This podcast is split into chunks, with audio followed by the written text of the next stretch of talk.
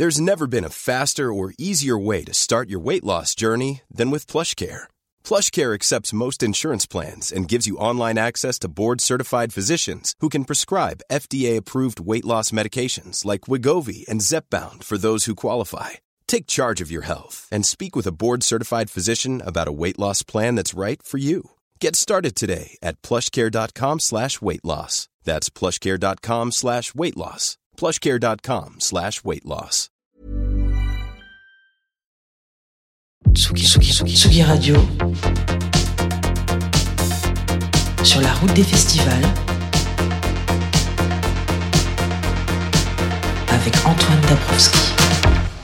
Euh, Rennes n'est décidément, pas une ville comme les autres. Combien de villes moyennes, même le vendredi soir, sont bien calmes Ici, malgré le froid, la pluie, les terrasses sont pleines, la clameur des bars et des restaurants s'entend dans les rues. Il y a des manifs euh, euh, comme tous les samedis après-midi à peu près à Rennes. Et l'ambiance, est joviale et c'est assez contagieux, hein, cette bonne humeur. Alors forcément, quand on arrive au festival Bar en Trans, on peut se balader comme ça sur tous les espaces investis par le festival, une chapelle, un théâtre, deux salles et huit bars et toute la ville résonne au rythme de l'émergence.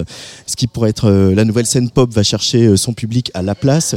La chapelle du conservatoire, elle accueille euh, des projets plus audacieux en termes de son et de scénographie. Et puis il y a la salle de la Cité, un mythique lieu de Rennes où sont nés il y a 45 ans les transmusicales, qui est aujourd'hui investi par Bar en Trans avec quelques-unes des sensations de l'année à venir, Malvina, Akira El Saba, Nathalie Frolich ou ce soir Maddy, Street ou Simoni. Tsugi Radio toujours sur le pont après trois jours en trans. Luc Leroy notre studio au bar du théâtre de la Parcheminerie. Dans le désordre, euh, dans cette émission, on va parler avec MLD, Mesparo, Jean Onge, Tonnerre et Bicaille, Alexis Schell. Mais on commence par quelqu'un qui va être tout à l'heure euh, à 21h30 sur la scène de la Parcheminerie. C'est euh, ma maman. C'est moi. Et, mais c'est aussi Elliot. C'est ça. Et c'était avant Petit Prince. Mhm. Euh, tu avais sorti un, un album sous le nom de, de, Petit Prince qui s'appelait Les plus beaux matins. Ouais.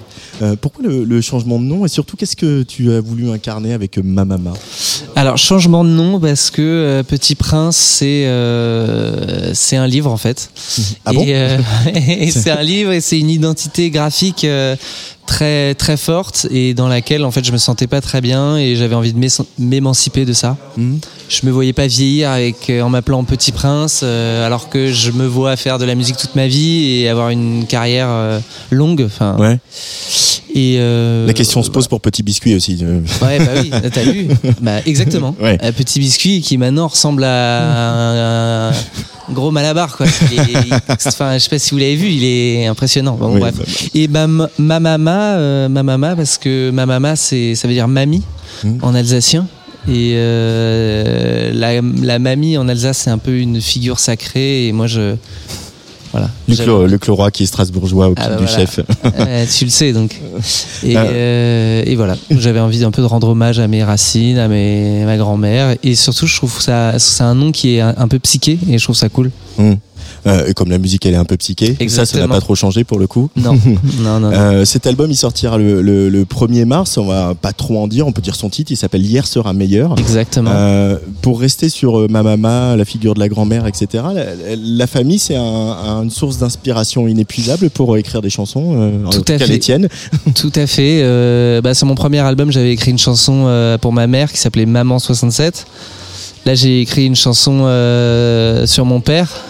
Donc euh, oui, la famille, euh, évidemment. De toute façon, euh, tout, enfin, tellement de choses euh, viennent de notre enfance euh, que oui, la famille, c'est important. Ça m'inspire en tout cas. Ouais. Ouais. Euh, Est-ce que il y, a- il y a quand même une petite, euh, même si je dis c'est toujours de la musique psyché hein, avec euh, une tonalité psyché, il y a quand même une petite ouverture, je dirais, sur l'orga. Il y a plus d'organique que sur Mhm. le- les plus beaux matins. Ouais. On entend des cordes, qu'elles soient des vraies ou pas, peu importe, mais on entend Vraies, beaucoup de elles cordes. C'est des tout à fait vraies. Ah, la classe. Ouais. Et ce côté pop orchestral, de, pourquoi tu as voulu accentuer cette couleur-là par rapport au, au- à l'album précédent? En fait, j'avais plus ou moins terminé le, le disque. Enfin, euh, disons que c'était des démos très avancées euh, et euh, j'ai eu envie, histoire de, j'avais envie de trouver un son un peu plus à moi, un peu moins référencé. Et euh, c'est tout simplement une idée que j'ai trouvée séduisante de se dire bah tiens et si je- j'enlevais les j'enlevais les synthés, j'enlevais tout ça et que ces synthés euh, je les je les remplaçais par des arrangements de cordes. Donc j'ai travaillé avec quelqu'un euh, qui m'a aidé à à réarranger vraiment des parties qui existaient déjà, donc euh, des solos de guitare qui se sont transformés en en, en mélodie de violon. Euh, et voilà. Et j'ai enregistré tout ça euh, au studio Atlas, le studio de JB Dunkel. Et après, je suis parti bah, en Alsace, euh, un peu reprodé parce que j'avais envie de de faire un espèce de ping-pong euh, entre de la matière organique et quand même après la retravailler. euh, voilà, j'avais envie de mettre plein d'effets dessus et finalement, j'en ai pas mis tant que ça. Je, je suis resté assez bio. Euh, parce que ça, en fait, je- ça marchait comme ça. Donc, pop- euh, La pop bio. c'est de la pop bio, ouais, exactement. Et en même temps, les, les cordes, ça donne euh, aussi un côté un peu intemporel. Ça s'inscrit aussi voilà, dans Oui. tout un, un inconscient collectif de Mhm. la pop, des Beatles, euh, voilà, de Abbey Ouais. Road, mais aussi de The Verve, mais aussi euh, voilà, de plein de choses. Et on cherche à ça quand on fait de la musique, à essayer de trouver ce qui fait que euh, la musique va durer ou qu'elle va nous dépasser. Hum, c'est sûr que c'est il y, a une- il y a une coloration plus intemporelle euh, dans euh, l'orchestral. Après, euh, oui, comme tu, comme comme tu dis, euh, évidemment, moi je suis hyper inspiré par euh, les Beatles, euh, The Verve, enfin, euh, ouais. et je- aussi tout simplement, je, le violoncelle c'est mon premier instrument. Ah. et euh, et je, je, trouve que c'est le plus bel instrument. Donc euh, je voulais absolument qu'il y ait ça et voilà. En fait, ça s'est fait. euh, la création, c'est aussi un jeu. Tu vois, c'est faut savoir s'amuser, faut savoir se donner. Moi, je suis tout seul, donc euh, en fait, je me je me trouve des des défis euh, à moi-même. Euh, Et, et, et voilà. Le, pour rester sur le violoncelle, le violoncelle, c'est un, un- le timbre du violoncelle. On, on dit souvent aussi que c'est proche de la voix humaine. Ouais, exactement. Euh, et euh, ce qu'on a remarqué déjà sur, bon, sur le premier album, c'est les plus beaux matins aussi. Il y a, il y a une voix. Ça a été un, évident pour toi de de- d'arriver à être chanteur, de d'arriver à chanter, de Euh. trouver comment gérer ta voix sur scène, en studio, etc. Mm. Euh, bah, c'est c'est beaucoup de travail. Euh, je partais pas euh, je partais pas vainqueur euh, là-dessus.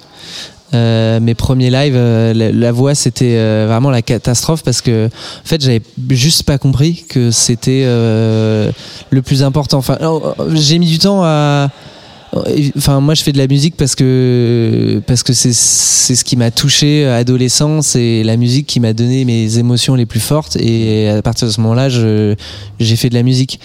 Et après, quand on fait de la musique, on travaille et on travaille plein de choses, notamment la composition. C'est un, en fait, c'est un métier aussi. Enfin, je veux dire, c'est un, c'est un travail. C'est pas que inné.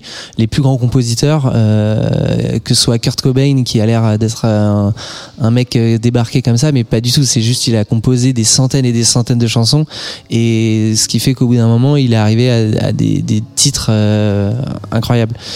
Et euh, moi, dans ma réflexion de compositeur, j'ai compris que euh, tout n'était qu'émotion. Le but, c'est de prendre une émotion et d'essayer de la transmettre, euh, voilà, de la manière la plus poétique possible. Et euh, la voix, c'est le le- l'outil le, plus fort, je pense.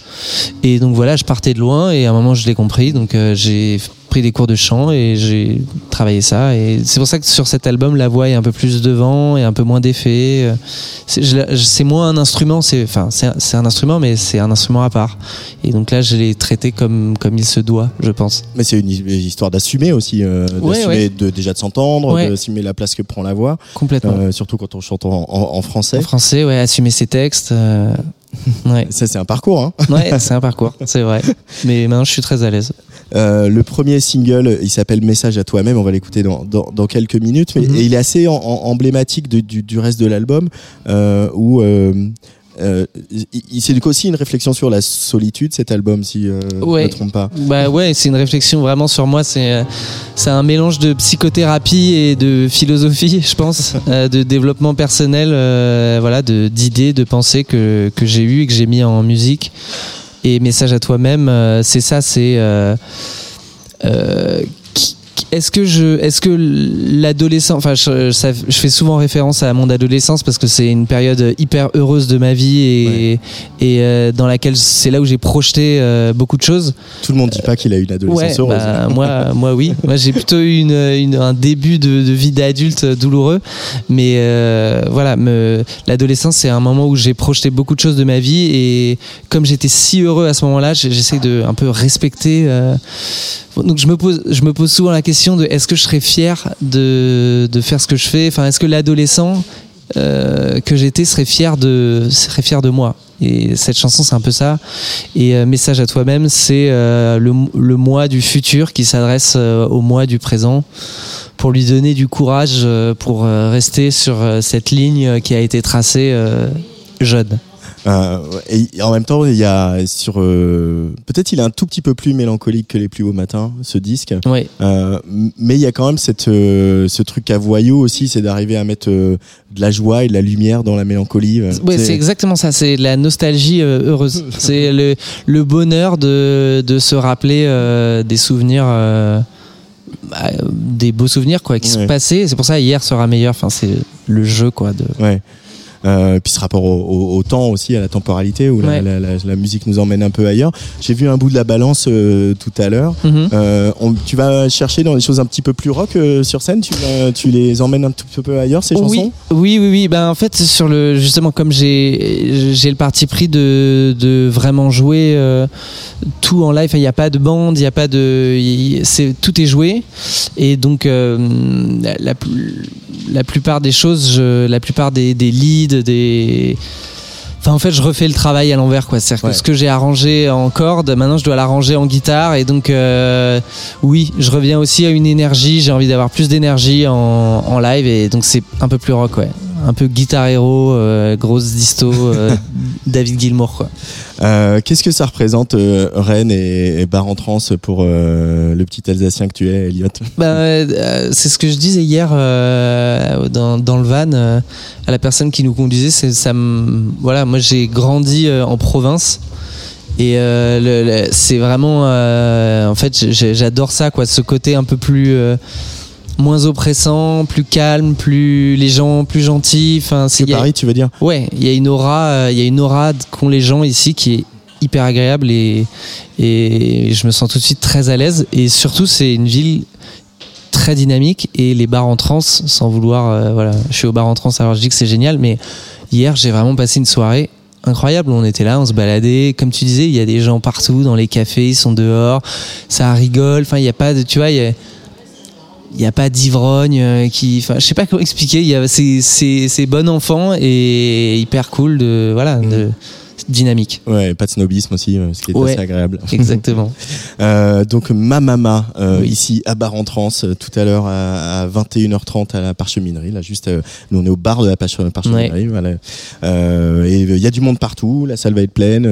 voilà les bars en trans font une, une très très belle édition avec Ouais. le public qui répond présent sur tout- tous les spots donc ça va bien se passer ça va très bien se passer je suis vraiment ravi excité stressé mais positivement quoi. Ouais, voilà. Alors hier sera meilleur mais tout à l'heure sera meilleur aussi parce que il y a, tu seras en concert ici. On va écouter ce, ce morceau le premier extrait de l'album qui sortira donc le 1er mars. Euh, et le morceau il s'appelle donc message à toi-même. Merci beaucoup Elliot. Mais de rien. Ma maman sur Merci Tsugi vous. Radio.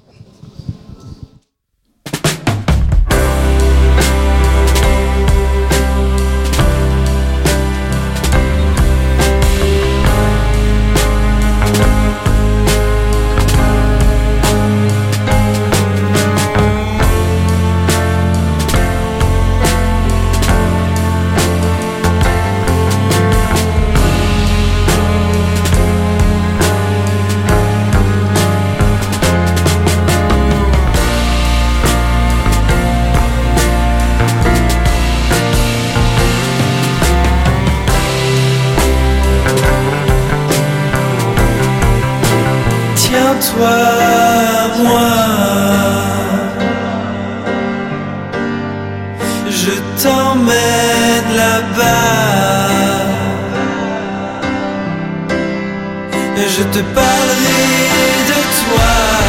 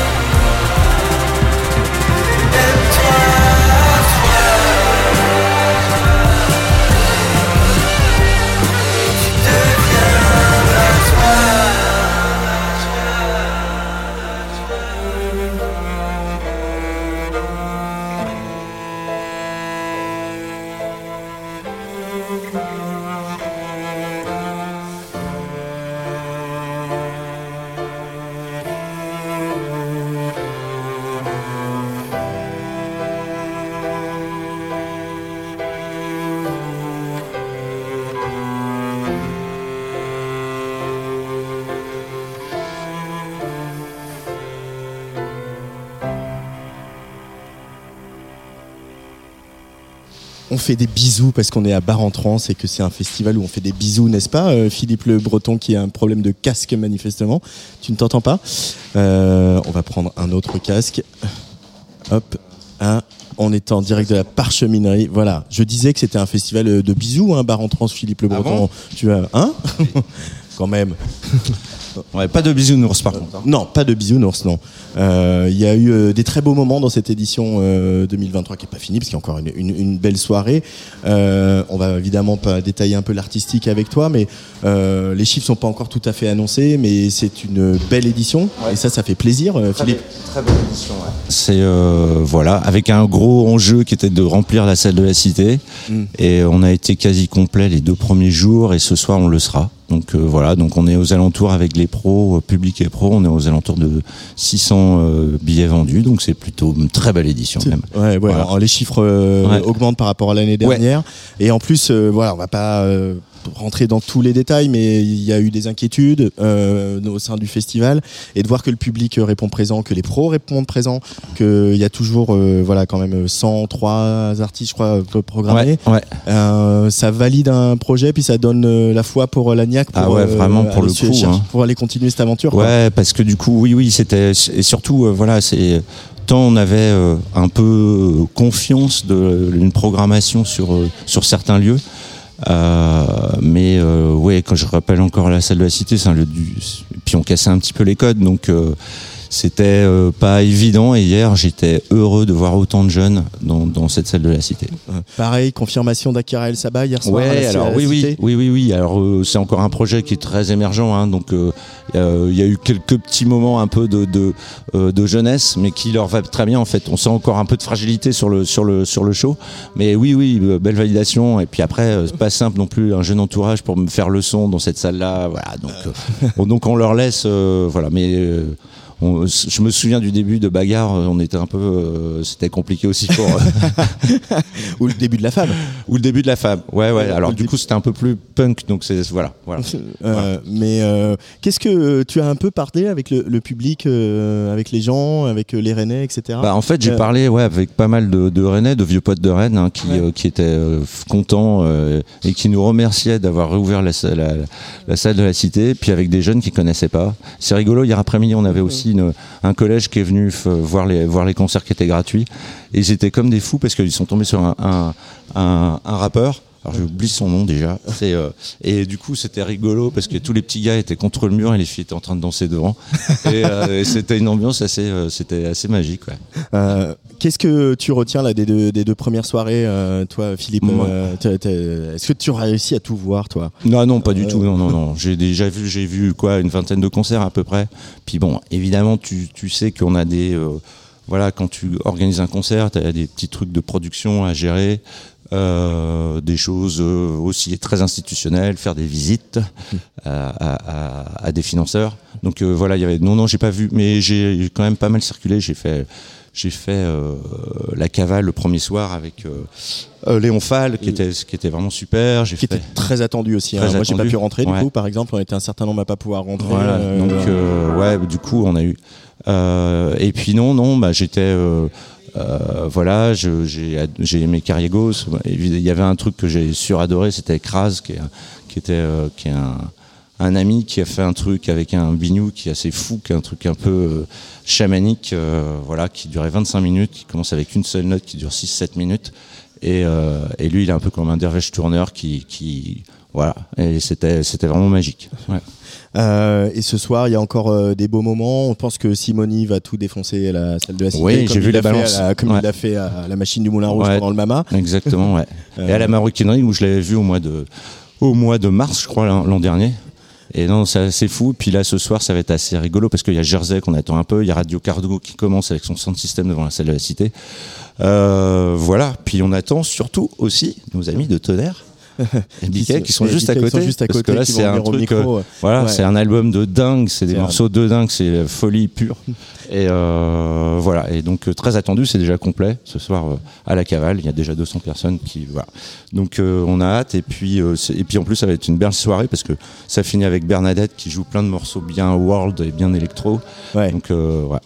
Euh, Est-ce que euh, du coup tu te sens en confiance euh, pour vous vous sentez en confiance pour 2024 là? Ça, Ben ça- ça oui, on parlait, on, a beaucoup parlé de nos problèmes économiques, comme beaucoup de festivals. Alors nous, on est encore plus artisans, donc on subit encore plus les inflations, etc. Mais pour le, ouais, bah normalement, on avait fait, on avait fait gaffe déjà avant de pas dépenser trop d'argent, de voilà, et de, de, de rester dans les clous d'un budget. Vu que le public était là et, euh, et que le, le- on va dire que même les, les, les professionnels avec qui on avait expliqué un peu nos, nos, nos soucis économiques nous ont bien suivis. Ouais. Bah, normalement, on devrait être dans les clous et pouvoir faire une édition 2024 l'an prochain. ouais. ouais, parce que c'est jamais gagné hein, faut le rappeler on a l'impression que les Ouais, festivals euh, voilà. que ce soit les petits les gros etc que ça va bien se passer c'est jamais gagné Et on n'est pas pendant les JO, donc ça c'est cool. ça c'est pas mal ça hein parce que attention les JO d'hiver reviendront en 2030 ouais, ouais, hein, donc ça recommence mais euh, C'est ça. Mais bon, donc rendez-vous euh, déjà toute la soirée ici à Rennes, euh, là où c'est pas Ouais. complet, parce que quasiment euh, il y a beaucoup d'endroits complets. Hein, sur, Beaucoup euh, en d'endroits complets. et C'est jamais arrivé qu'on ait autant de, de, de, de, de complets euh, euh, par soir euh, avant de commencer. Bon, mais Voilà. ça, voilà, c'est une bonne partie du pari qui est gagné, donc Ouais. euh, ça c'est cool. Voilà. Et puis rendez-vous aussi, bien sûr, en 2024 euh, pour Bar en Trans 2024. Hein Ok. Bon, bah, merci là-dessus, Ah, radio. hein. Et juste avant de partir, euh, petite, euh, petit moment attendu hier à la place parce qu'il y avait Mickey, Ouais. Euh, un pas premier concert, mais quand même, il y en a pas eu beaucoup. Ouais. Euh, Mickey, elle collabore euh, là sur les, les productions à venir euh, avec Jacques, qui Ouais, lui tout est à fait. musical Et qui était présent soir. au concert hier Et- soir. Et, et qui était présent au concert hier soir, tout à fait. Ouais. Mickey, grosse personnalité. hein. Moi, j'étais surpris. C'est encore pareil, très émergent. hein, Il y a des choses assez fragiles, Ouais. mais grosse personnalité Non, non, sur assez, scène. incroyable, assez incroyable parce que pareil, moi j'étais. Alors le mot est pas beau, je trouvais que c'était un peu girly, voilà. Mais euh, à la base. Enfin, Philippe. Non, non, mais voilà, non, mais je suis, voilà, nous- c'est toute toute l'imagerie qu'elle qu'elle qu'elle partageait sur ses Instagram, tout, Ouais, et ouais, voilà. ouais, ouais. Après les derniers titres étaient sont quand même beaucoup plus forts, moins. Euh, et On euh, sent la patte de Jacques. hein. Ouais, exactement. fun, Alors là, quoi. ça passait vraiment un cap. c'est fun. Et j'ai vu tout, j'ai vu quelques vidéos et elle a une super belle présence quand même. hein. Ouais. Et elle a des textes. Ouais, Euh, je sais pas si, euh, je sais tout pas si tu as vu tout le concert, mais le dernier texte que- qui est assez dur. Non, non. Euh, ouais, ouais, non, parce que du coup, ouais, je les ai surtout écoutés parce que j'ai quand même la chance d'avoir quelques titres sur mon ordi. Et voilà. Et non, non, ces textes sont forts, ouais. ouais, ouais. Alors on va écouter un morceau, il est sorti il y a quelques temps et c'est pas tout à fait représentatif de Non, ce qu'on a vu hier soir. Ouais. Mais euh, voilà, Mickey a un nom à retenir et on se souviendra que, euh, en tout cas pour ma part, que je l'ai vu pour la première fois à la place à Bar en Trans. Merci Philippe Le Breton. Ah, merci Antoine. Salut. Salut. À bientôt. À très vite.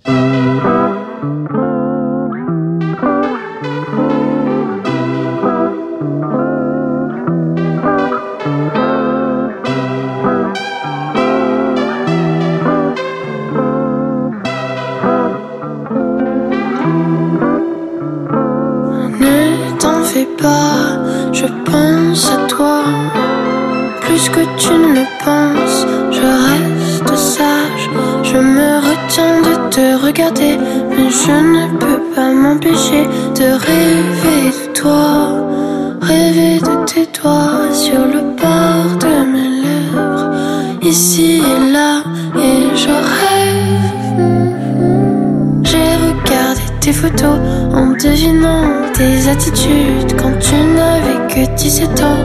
Je me réveille comme si nous, nous étions tenus.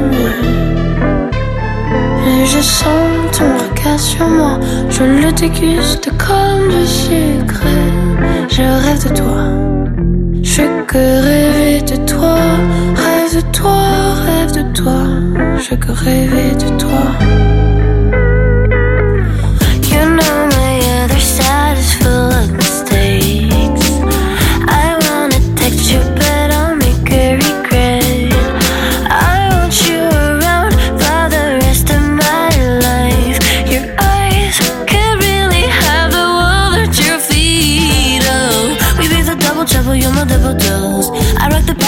Side on the tip of my toe. You can make it yours if you want. You can make it, make it yours any, anytime. J'ai déjà fait cette erreur, je m'en éloigne, mais n'aie pas peur. Je ne veux pas tout gâcher, donc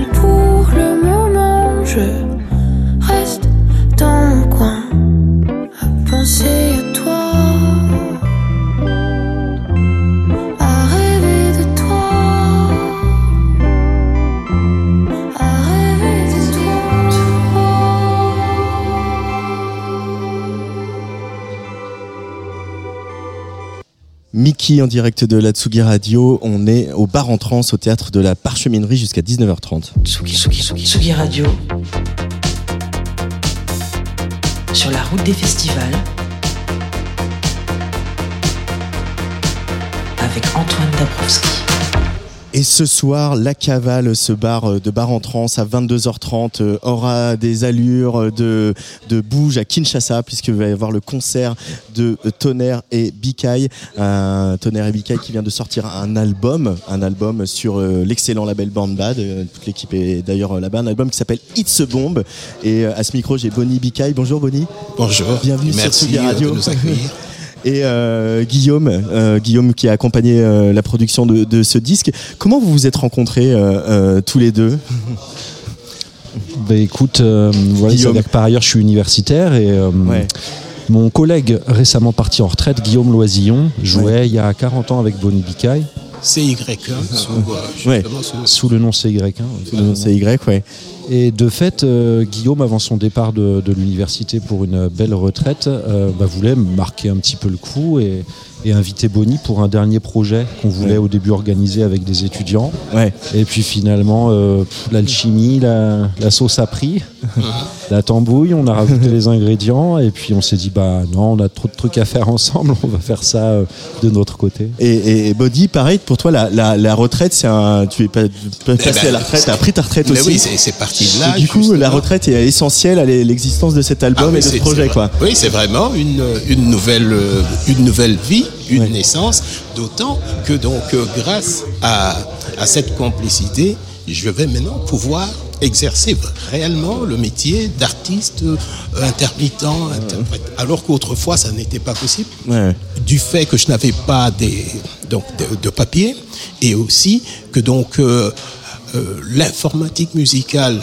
ou le- l'électronique en relation à- avec la musique n'était pas codée à l'AMPE, au Pôle emploi à l'époque, à l'AMPE. Mais oui, donc on me demandait, mais vous êtes qui? Vous êtes technicien lumière? Vous êtes ingénieur du son? Ce genre de choses. Et donc, euh, afin de, d'affiner les choses, de donner une idée à ce que je faisais, donc j'étais obligé de citer, euh, par exemple, Jean-Michel Jarre ou Laurent Garnier. Et donc, soudain, qu'est-ce que me, renvoyait euh, dans la tronche? On me disait, ah mais vous êtes, vous êtes un fils de, de Nanty. Vous êtes riche. Ah, donc c'est pas chez nous. Voilà, parce qu'il n'y avait pas de code ROM qui, qui- voilà, qui euh, donc euh, faisait que je pouvais être reconnu en tant que musicien, mais faisant de l'informatique. Et on me disait, mais c'est quoi, c'est quoi ces- histoires de... Et pourtant, il y a eu un album dans les années 80 euh, avec Zazou, Hector Zazou, et Zazou, Bikaï, oui. Hector Zazou. et, et- et- et finalement, après ton parcours, tu as eu une carrière, euh, tu as eu un métier qui n'était pas la musique, Non. dont tu viens de prendre ta retraite. Et, et c'est- c'est, il y a un, un truc euh, d'enfance, de retrouver, enfin, de, de plaisir un peu d'enfance, de revenir à la musique maintenant, alors que tu as Oui, pris ta et- retraite. et- et- ex- exactement comme un, comme un, comme un, un senior qui aurait toujours souhaité euh, passer son bac, quel que soit l'âge. Et donc, ça fait rigoler Guillaume. Guillaume, euh, Gilles, c'est aussi agréable dans un projet d'avoir cette jubilation-là, de se dire que euh, il y a un monsieur qui a eu sa vie, euh, une partie de sa vie qui est derrière lui, et puis là maintenant, bah, se fait la retraite, tout est possible. Ça a été comme ça, vraiment dans la joie, la fabrication de cet album? Euh, oui, alors bon, c'est pas tant une histoire d'âge qu'une histoire de complicité musicale, mais là où, là où le terrain a été euh, fertile, c'est cette espèce de double culture, si tu veux, qu'on avait les uns les autres. C'est-à-dire Mm. que nous, on fait de la musique euh, électronique, mais très inspirée de rythmes africains, euh, avec une ouverture sur le monde, euh, tout en ayant une grosse culture rock, tu vois, en étant nous-mêmes très, très imprégnés de tout ça. Et d'un autre côté, euh, bah, Bonnie Avec Tonnerre, cette- hein, voilà, avec Tonnerre, t'es complice dans Tonnerre. Exactement. Et puis d'un autre côté, bah, Bonnie a aussi cette double culture dans le sens où, euh, bah, voilà, une enfance, euh, une enfance très enracinée dans la culture africaine au sens large du terme. Et puis après, bah, une ouverture aux musiques occidentales, euh, au, au rock, aux musiques expérimentales. Ouais. Donc si tu veux, c'est sur ces terrains qu'on s'est qu'on s'est trouvé dans cette ouverture. Ça, c'est très important, euh, Bonnie, parce que tu as grandi au Congo et il y a un- à une époque où c'était la rumba partout, tout le temps. Et Oui. en fait, toi, tu allais chercher d'autres choses. Tu allais écouter Weather Report, tu allais écouter Frank Zappa, tu allais écouter d'autres musiques, tout en t'intéressant, par exemple, au, au, chant des pygmées. Oui, Euh, aux musiques traditionnelles euh, du Congo. Oui. Euh, et ça, c'est vraiment ton, ton, ton enracinement musical, quoi. Le, le Oui. rock occidental, de, expérimental, de Zappa et autres, et euh, les, les musiques traditionnelles Alors, africaines. Donc cette chose-là vient sûrement de mes, donc, de mes parents, puisque mon, mon père avait été donc initié, c'était la personne qui faisait le tampon entre les autochtones et l'administration euh, coloniale. Donc c'était une des rares personnes qui négociait euh, en tant que telle, et même l'avenue de l'ONU. L'ONU au Congo lors de l'indépendance, mon père a fait partie des personnes qui ont écrit à l'ONU parce qu'il était administrateur. Donc de ce fait, j'ai eu la chance, moi, tout petit, de commencer euh, euh, mon apprentissage donc euh, d'écriture et de langage en néerlandais. Pour moi, c'était tout à fait, c'était tout à fait normal. Ouais, et ouais. donc, en grandissant, j'ai gardé cette chose-là dans la mesure où on m'a fait comprendre donc mon entourage et donc ma culture, puisque ma, ma mère fut institutrice à cette époque-là déjà. Donc euh, c'était bon pour moi ça, ça ne il n'y avait rien de- de- de- d'extraordinaire, mais je trouvais normal que je puisse euh, continuer à donc comme euh, À voyager, oui, à dans ma tête choses. et voilà et à découvrir euh, donc au fur et à mesure et dans le temps toujours de nouvelles choses qui venaient de partout euh, donc euh, de- de- de- au- qui, se déroulaient autour du, du globe déjà un et qui parlaient systématiquement de voyage. Voilà j'ai toujours été euh, euh, dans cet esprit là Mais euh, alors, je, je parle sous votre autorité vraiment à tous les deux, mais c'est vrai que l'histoire de la rumba congolaise, elle est aussi politique. C'est très important et dans l'identité de, de la RDC, euh, parce que du coup, il y avait un, un re- ce retour vers euh, la Caraïbe, euh, de- des esclaves partis, de ces sons qui reviennent, etc. Donc c'est quelque chose qui est très très important. Du coup, quelle place il y avait au Congo quand on écoute Zappa, Weather Report, ou même Stockhausen, euh, comme c'est ton ou Kraftwerk, Toucan euh, Où est-ce que tu allais chercher ces musiques-là il, y il avait des radios quand même qui passaient ces musiques-là? Non, mais t'étais Ou- plus, euh, t'étais plus au Congo à cette époque-là.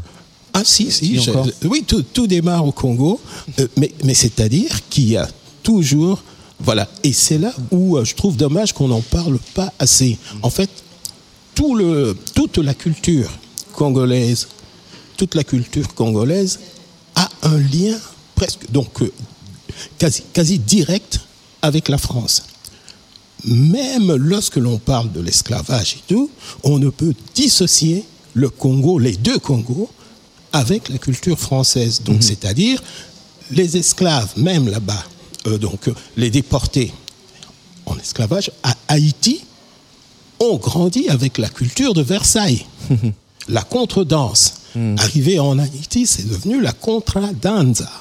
C'est lorsque la loi Colbert a créé des problèmes aux propriétaires français d'abord, qu'ils qui, qu'ils ont dit non, ils se sont rebellés et ont profité pour justement euh, proposer aux esclaves de tenter une autre aventure. Donc ils les ont libérés et leur ont dit si nous voulons gagner, ce sera tous ensemble, sinon rien. Et donc de là, ils ont fo- donc ils ont ils ont ils ont fomenté la rébellion qui a débouché sur l'indépendance de Haïti. Mais entre-temps, ces Français-là ont fui. Ont fui lorsqu'ils furent, donc euh, lorsque les choses se sont euh, euh, envenimées, ils ont fui, ils sont allés à Cuba. La contredanse, qui est devenue contradanse à, À Haïti. donc, voilà, une, euh, une contre-culture s'en va à Cuba et devient la danzone. Il s'agit tout simplement de la culture de Versailles qui passe par Haïti, qui était la- l'île la plus riche à ce moment-là, à cette époque-là. Donc, le fait tout simplement d'avoir interdit aux propriétaires euh, français de directement euh, donc faire commerce avec euh, les pays alentours, dans les dans les Amé- l'Amérique là-bas, dans les Amériques, ben, a justement suscité cette rébellion-là. Et donc, à Cuba, une fois encore, il provoque des troubles. Cuba accède à l'indépendance. Et ces gens s'enfuient vers, dans, donc, dans le Mississippi. Et là, c'est les créoles et les Français qui sont à l'origine du jazz. Lorsque, par exemple, dans le jazz, on dit laissez le bon temps rouler, mais c'est en français. Let the good times roll. Voilà, c'est du français. C'est ça, justement. Et donc, le jazz, les jazz créole band, c'est des- donc, c'est lié à tout ça. La preuve des, des artistes aujourd'hui, tels que Beyoncé, n'en sont pas euh, euh, ignorants. Donc, c'est pourquoi elle vient souvent ici en France. Elle a même déclaré j'ai ma culture, c'est donc euh, Haïti et la France. Donc ce- c'est la même chose pour nous. En 1944, De Gaulle, à Brazzaville, a dit soutenez-nous et ensuite développez des choses. Donc vous aurez plus de liberté ou même, si vous voulez, vous accéderez à l'indépendance. Et ça, c'est dommage que les, les, les Congolais préfèrent parler de Cuba au lieu de dire que non, c'est la France qui est à l'origine de cela. Parce que à partir de ce moment-là, la politique culturelle française nous envoie, nous envoie les musiques donc euh, noires américaines, donc le jazz, et les musiques euh, donc créoles. Et d'ailleurs, c'est un, c'est un Martiniquais français basé à Brazzaville qui a créé le premier groupe nommé Congo Rumba. C'est c'est Jean Réal, il s'appelle Jean Réal. Mais bon, on préfère oublier tout ça, zapper tout ça. Pourquoi? Parce que bon, les, Congolais préfèrent danser la salsa, faire autre chose que de parler en, euh, réalité de, de- donc de la culture française. Mais or, euh, à la base, toute la musique congolaise là, ça n'est que de la biguine, euh, les, les- donc les madrigals, donc le, le menuet et voilà la polka, le merengue, tout, tout ce qui venait euh, de, de- de Paris. Euh, Guillaume Gilles, vous les avez, ces conversations euh, passionnantes avec euh, Bonnie, euh, là, donc en- au cours du travail? Bah oui, En plus, vous êtes universitaire, C'est la base un peu, hein, si tu veux. C'est que euh, effectivement, c'est ces conversations-là qui nous amènent à penser un rythme, à penser à avoir une idée de chanson et à se dire ah oui, parce que on, aime bien Bonnie comme moi aller chercher les les sources, euh, voir les mélanges, les hybridations. C'est vraiment quelque chose de très riche et ça décloisonne les musiques. Donc effectivement, c'est ce qui nous a permis de trouver un terreau euh, assez, assez fertile pour euh, construire cette musique très, très hybride et assez consciente aussi, je pense. Ouais. Et, et- et comment, on, on- malgré tout, la, ce que, ce que l'histoire de Bonnie, elle raconte euh, ça aussi en, en- en creux. Il y a la, la- euh, les musiques qui, qui viennent du continent africain ou de la Caraïbe euh, ont aussi été récupérées commercialement par les blancs pour en faire une vision euh, pas toujours Oui, pas enfin, ça a aussi été une source de survie beaucoup pour Et ces gens-là. voilà, il y a ça aussi, mais- et- beaucoup la course, les dominos, euh, euh, tu, tu vois, euh, et la musique et la boxe. Quoi. Mais du coup, vous, vous qui faites de, avec Tonnerre, vous faites de, de la musique électronique et vous allez piocher dans tout ce bagage-là. Comme, c'est, comment on l'aborde ça? Comment on aborde, comment on va piocher dans cet héritage-là, ces traditions-là, avec un regard bienveillant et pas de néocolonialisme Parce que l'industrie du disque a fait ça aussi, beaucoup, à toutes ces musiques-là. Bah écoute, on, on- on l'aborde avec une certaine sincérité, honnêteté. euh, on ne cherche pas à jouer comme les autres non plus. On s'inspire effectivement de, de patterns, d'un air. hein, J'aime bien le mot air, tu vois, Oui. quelque Ouais. chose qui vole un petit peu comme ça. Euh, ça peut être dans ce sens-là, mais ça peut être dans l'autre sens. Il y a des morceaux sur lesquels c'est nous qui avons fait le chemin, tu vois, pour aller dans, Mhm. Dans le, dans, dans- le sillage de, de, de- la culture, euh, des cultures portées par Bonnie. Et puis, dans un autre sens, c'est Bonnie aussi qui a fait le chemin pour aller vers des choses plus, plus, plus, plus électroniques, sans, sans se faire violence. hein. mais tu vois, c'est quelque chose de très. Comme ça fonctionne bien dans, intellectuellement, si tu veux, Mhm. tout ça se fait tr- très naturellement, sans effort, en fait. Euh, euh, la retraite, c'était euh, en 2020, c'était il y a trois ans. Euh, en 2020, bah, on sait tout ce qui s'est passé, hein, mais on va pas y revenir. Mais il y a eu trois ans avant que cet album ne sorte et que là, il commence à y avoir des concerts ici euh, à Bar-en-Trance. euh, voilà. On- et euh, on espère qu'il y en aura plein d'autres. Euh, ces, ces trois années, tu les as vécues comment, Bonnie, là, à, à fabriquer cet album et avoir ce projet euh, Alors on était quand même sur une temporalité un peu plus courte, hein, si tu veux. Ça fait Ouais. plutôt un an et demi, deux ans qu'on Oui. est sur ce, Oui. ce- ce projet, sur cette rencontre. Mais vas-y, je te Et- laisse. Exact. Mais euh, alors, donc, euh, ce qui est bien, c'est que euh, lorsque je lorsque je rencontre euh, Guillaume, Ouais. sans savoir, nous sommes sur la même euh, sur la même lancée. Nous avons, euh, c'est comme si nous avions, euh, euh, c'est comme si nous navigions euh, dans la même galère ou en tout cas dans les mêmes eaux, puisque la preuve Noir Atlantique. eh ben, c'est aussi mon histoire. Donc, et ça, je ne, je ne Quel, l'aurais jamais. quel- quel titre de notre album le titre de euh, l'album de Tonnerre, ouais. Voilà, donc je ne dans l'aurais jamais. et dans voilà, je ne l'aurais jamais de- deviné. Ouais. Donc, lorsque je découvre ça, je me dis, mais, je, je mais attends, mais c'est c'est Ouais, quand c'est vrai, même- c'était une rencontre C'est- providentielle. Mais après, oui, euh, absolument. pas de hasard. hein, Guillaume Ouais. Loisillon, donc euh, Guillaume, voilà. ouais. Je, je reviens pas là-dessus. Et aussi, dans, il proposait beaucoup de cours qui traitaient des rencontres entre musique entre guillemets savante et musique entre guillemets populaire. Tu vois, c'était aussi toute la thématique de, de, de- de son approche.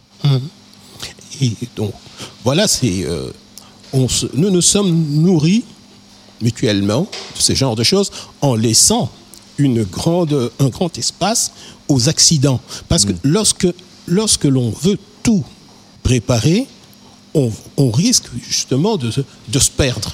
Et donc nous avons toujours gardé euh, donc cette euh, liberté-là de nous de nous égarer, puis euh, d'essayer de nous retrouver sans forcément avoir de bouée de sauvetage ni quoi que ce soit. hein, mais c'est tout simplement être être un tout petit peu prudent. Parce que nous, voilà, nous, nous disons que nous partons du fait que lorsqu'on veut aller loin, on ménage sa monture. Donc, c'est-à-dire qu'on essaye de prévenir les choses, mais pas trop, pas trop, oui, parce qu'on ne sait jamais. Euh, pour ta- sur ta voix, Bonnie, sur l'album, euh, là, on- tu as une voix assez- profonde de parler, euh, mais sur l'album, il y a- il y a- tu vas beaucoup chercher dans les aigus. Pourquoi tu vas chercher dans les aigus avec Alors, ta voix les, les aigus, c'est bon. Je peux, je peux exprimer ça de, de- de la manière suivante. Tout petit, la première personne qui m'a m'a ébranlé, ce fut Maria Callas. J'écoutais Maria Callas, je me disais mais pourquoi elle pleure? Pourquoi pleure-t-elle tout le temps? Et donc il y a ce côté-là qui fait que les choses deviennent tellement euh, donc euh, fragiles lorsqu'on on entend ce genre d'interprète. Et donc quand on grandit avec ça, donc je me rends compte que lorsque je j'essaye de reproduire donc ce qui est finalement ce, ce dont je me Tu essayais de chanter suis- Castadiva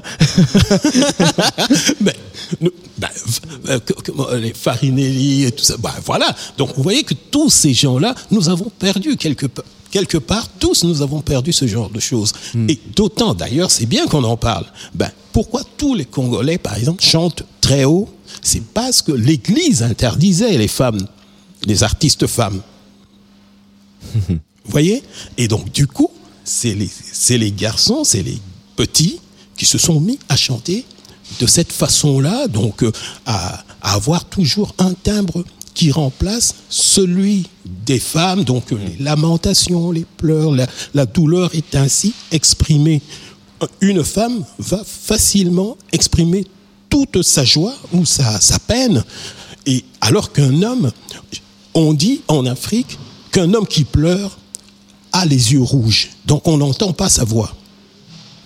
Donc les yeux qui rougissent, c'est un homme qui est en train de pleurer. Hmm? Alors qu'une femme, non, elle se lâche, voilà, et, elle- et on l'entend par les sons qui sont, voilà, et c'est, et c'est même pas, c'est même pas calculé. Elle va pas dire, je vais, je vais euh, chanter, euh, je vais pleurer, je vais pleurer en fa, en, en, en si ou en Contre hutte. Ah voilà. Euh, Castadiva.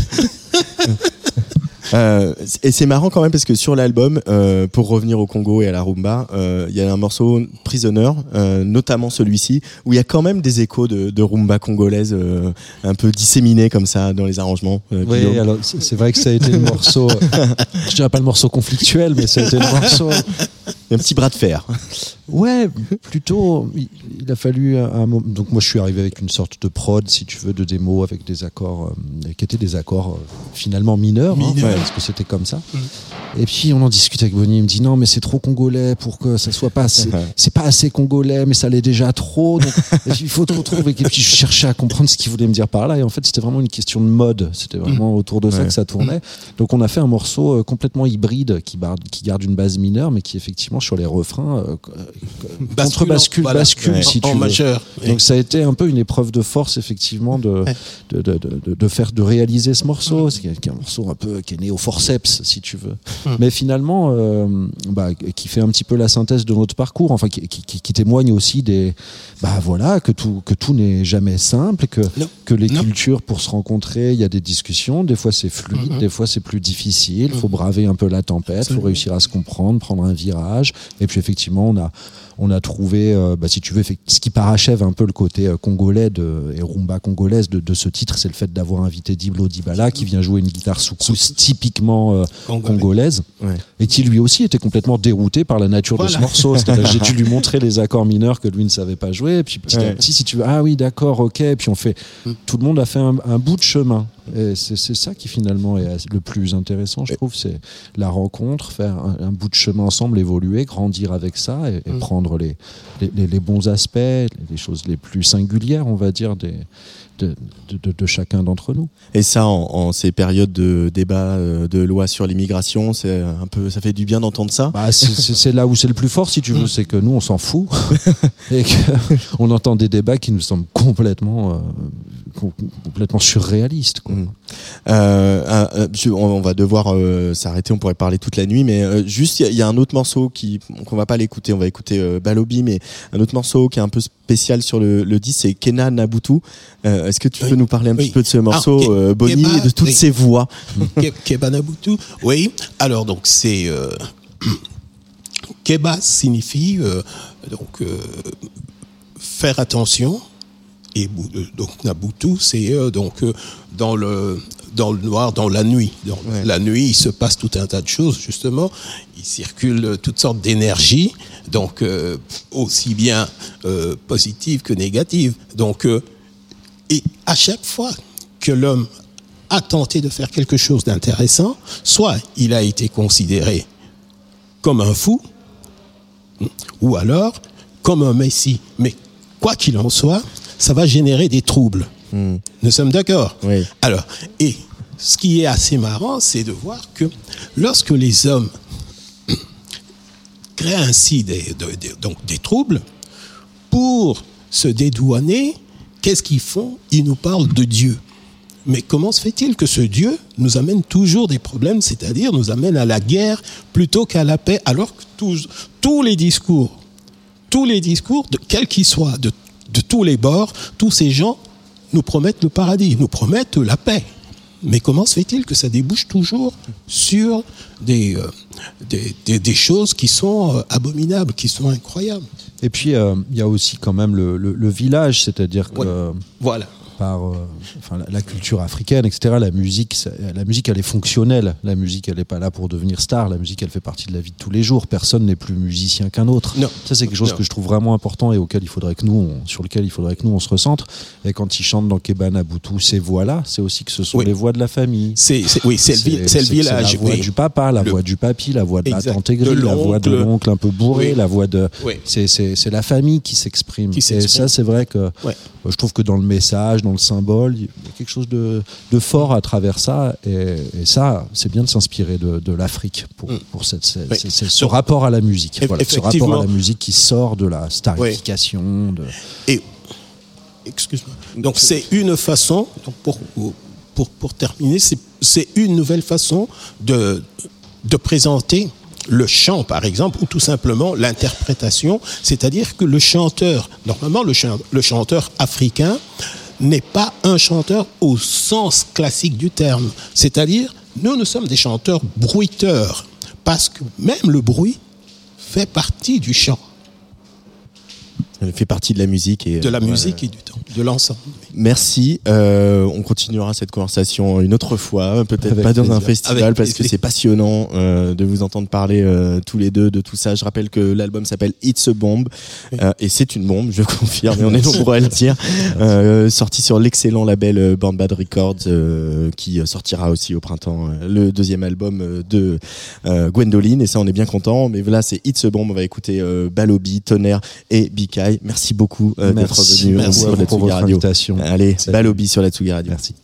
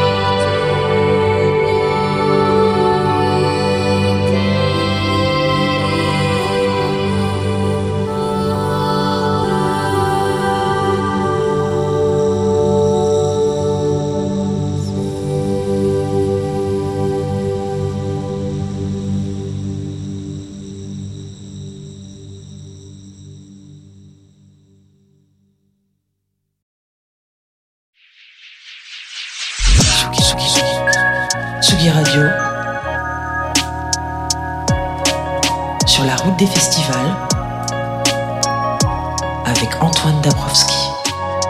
Et oui, c'était Sirens à l'instant avec Alexis Shell sur le player de la Tsugi Radio. Alexis Shell, productrice, DJ, qui donne plutôt euh, dans la techno qui tape dur, voire même le gabber quand elle est au, au platine. Mais c'est aussi une grande fan d'ambient. Jeter un pont entre le gabber, l'IDM et l'ambient. Elle le fait avec beaucoup de talent et de générosité. Mais sa musique est aussi un espace plus politique, hein, parce qu'après un EP intitulé I Wish I Was a Mermaid, elle a carrément baptisé l'album Sirens, une obsession à laquelle donc elle donne une justification euh, euh, politique et féministe. Alexis Shell au micro de Tsugi Radio en direct de Bar en Trans. Je pense que c'est quelque chose qui m'est venu assez naturellement euh, quand j'ai commencé à faire mes, bah, mes travaux aux beaux-arts et mes performances. euh, et, euh, et après, en fait, je me suis vite dit que ce personnage était pour moi une voix révolutionnaire et un moyen de, donner une voix révolutionnaire via un personnage mythique qui, effraie les hommes, en fait. Et, à qui, dans Ariel, on a décidé, enfin dans la petite sirène, à qui on a décidé de couper la voix carrément. Donc euh, c'était un peu l'idée de redonner cette voix en la rendant plus révolutionnaire, en la, en la rendant euh, queer, euh, féministe euh, et porteuse de messages quoi. Mais il y aurait une- un lien entre les, les sirènes et les sorcières de Mona Chollet, par exemple? Bah oui, de toute façon, je, tout- toutes les figures féminines mystiques pour moi sont euh, de la même veine. Sorcière, sirène, euh, elfe, fée, tout.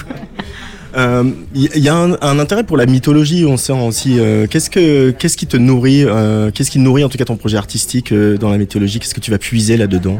Bah, c'est plus en fait les, mythes euh, les mythes qu'il y, a- autour des, contes grecs euh, que je trouve fascinants tous ces personnages euh, et en fait j'ai été très nourrie tout simplement en vivant euh, en Grèce. Euh, c'est un pays dans lequel j'ai ressenti beaucoup beaucoup d'énergie en fait euh, très spéciale.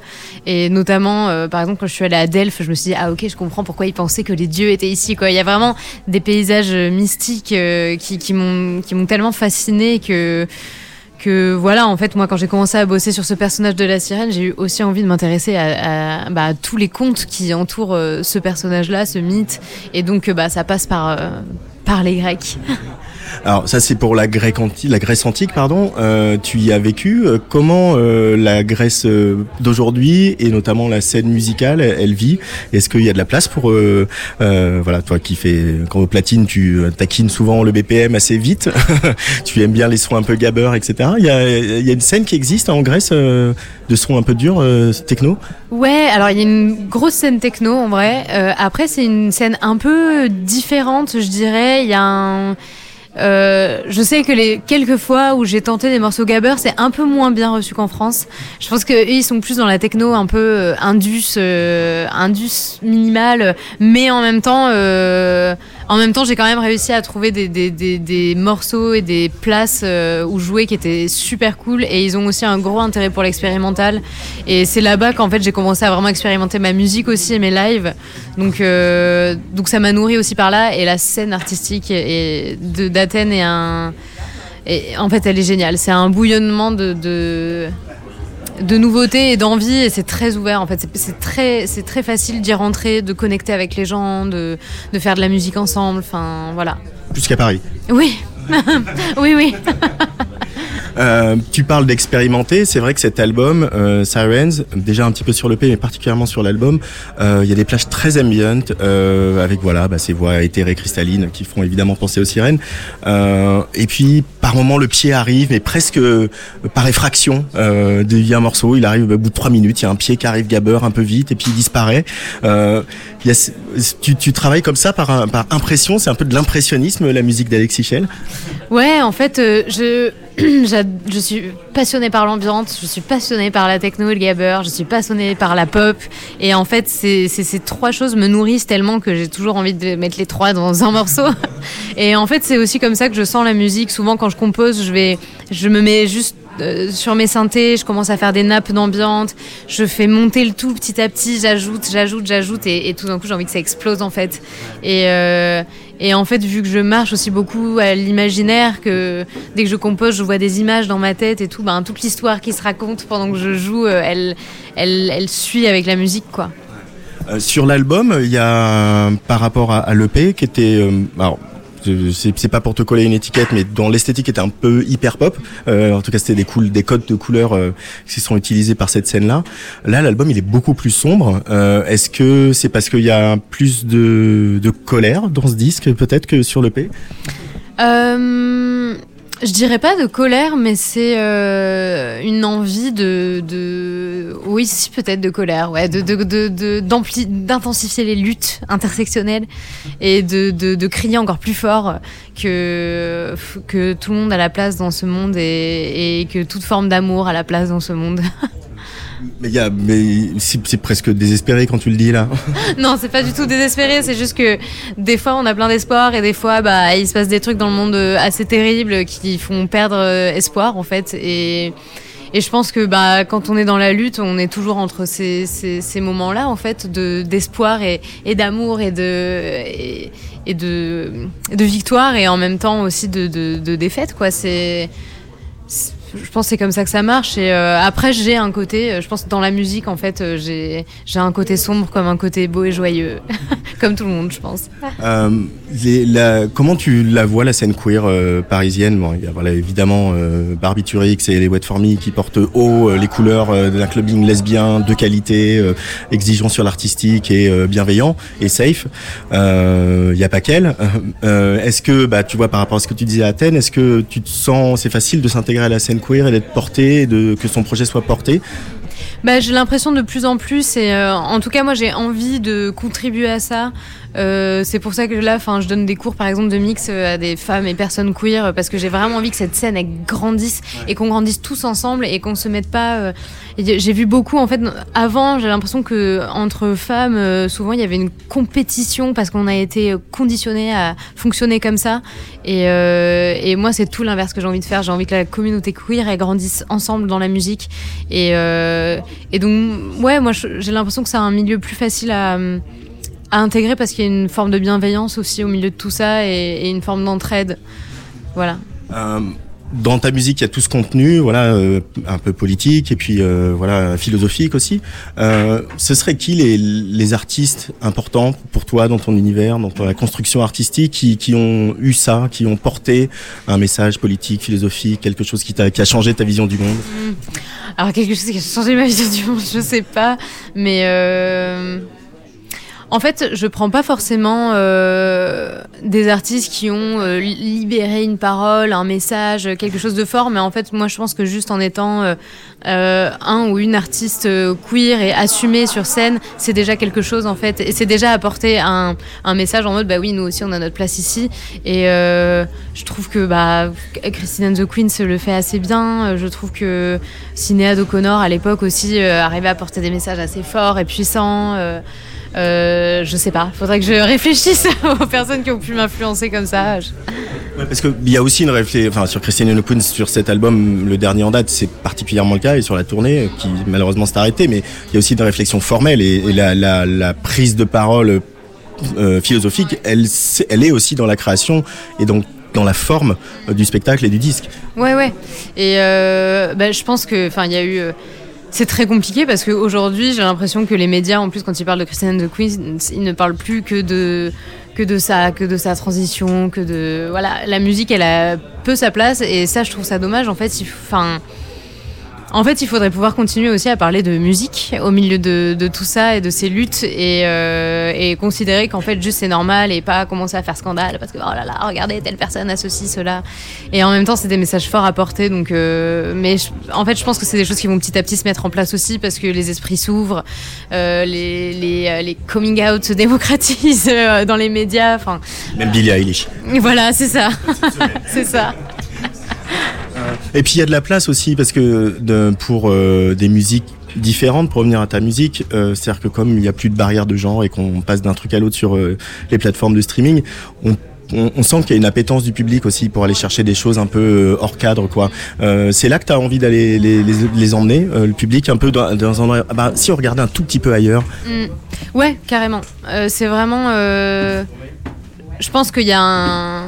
J'en parle beaucoup en fait avec euh, mes amis avec qui je fais de la musique et en fait en France il y a un truc un peu très cloisonné aussi dans la musique euh, qui a qui a pas par exemple au UK ou même aux États-Unis où il y a euh, en fait plein de styles euh, hyper expé qui ont vraiment leur place. Aux États-Unis l'ambiance c'est un truc euh, énormissime. En France je connais pas beaucoup de énormes labels qui qui est beaucoup d'ambiance. Il y a y a une espèce de peur de la musique expérimentale et et quand je dis expérimental, c'est avec des guillemets, quoi, parce que je pense que dans l'hyperpop, il y a de l'expérimental et, moi, j'adore ça.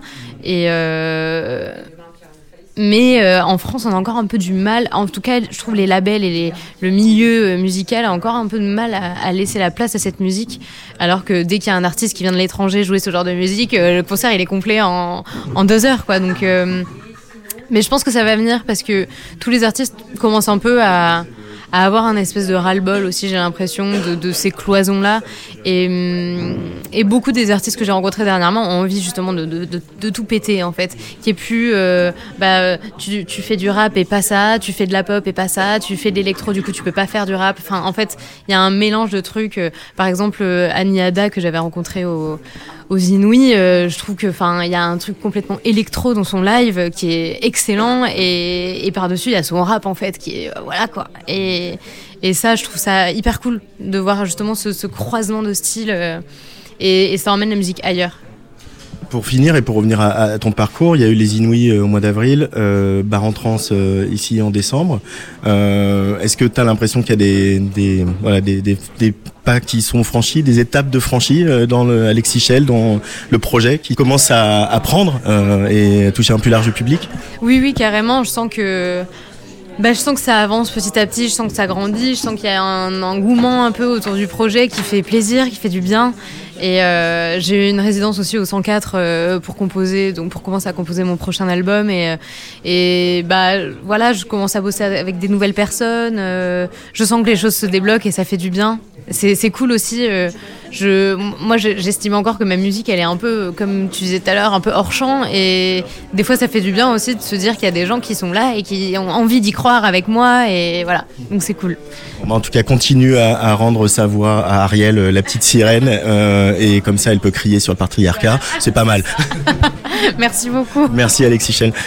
Le dernier live de la soirée hier à Bar en Trance avait lieu à l'été indien, tout petit bar de nuit, de nuit queer rue Saint-Mélène dans le Vieux-Rennes. C'est là que jouait un des lauréats du BPM 2023, MLD. Alors c'était un peu une journée particulière hier pour euh, MLD puisqu'il donc il jouait à Bar en Trance le jour de la sortie de son nouvel EP Voices sur le label Egoist Records. Un EP de quatre titres où l'on retrouve un featuring du Prince Miaou notamment. J'ai bavardé avec lui alors que le Bordelais venait d'arriver à Rennes. MLD sur Bah écoute, ça fait plein, plein d'informations euh, très positives euh, qui arrivent tout en même temps. Alors euh, la symbolique forte, bah, c'est que depuis euh, ma rencontre avec le BPM Contest et, ce que ça, ça, je réalise là aujourd'hui un peu ce que va m'apporter ou ce que commence à m'apporter un, vrai accompagnement. Alors que bah, avant ça, j'aurais, vraiment fantasmé de pouvoir me retrouver dans une situation comme ça, tu vois, à savoir euh, bah, quel, meilleur spot que les bars en trance pour, euh, pour, euh, pour promouvoir la sortie d'un truc et tout. Donc non, effectivement, c'est vraiment de très bon augure. quoi. Euh, Il y a un peu de trac quand même, un peu de nervosité. À fond, à fond. Alors, en plus, je, je suis un traqueux naturellement. Et alors là, euh, ajouter à ça que, que j'ai j'ai fait un nouveau live qui, bah, qui comporte euh, les, nouveaux, titres que, j'ai sortis et puis qui, me permet d'aller un peu plus loin dans, l'approche justement de ce live avec les synthés. Et du coup, il y a, y a tout qui se cumule là. Il y a, les enjeux et à la fois cette nouveauté. Je suis hyper excité de le jouer ce nouveau truc parce que, ça fait quelques mois que je travaille dessus et que voilà, et ça va être ma première. Donc euh, voilà, beaucoup, beaucoup d'émotions et de trac là. Euh, c'est quoi ton parcours Euh, Parce que MLD c'est un projet très récent, euh, mais on a la sensation que tu as déjà un petit peu des heures de vol dans la musique. Comment tu nous raconterais ce parcours pour arriver jusqu'à devenir MLD producteur de musique électronique?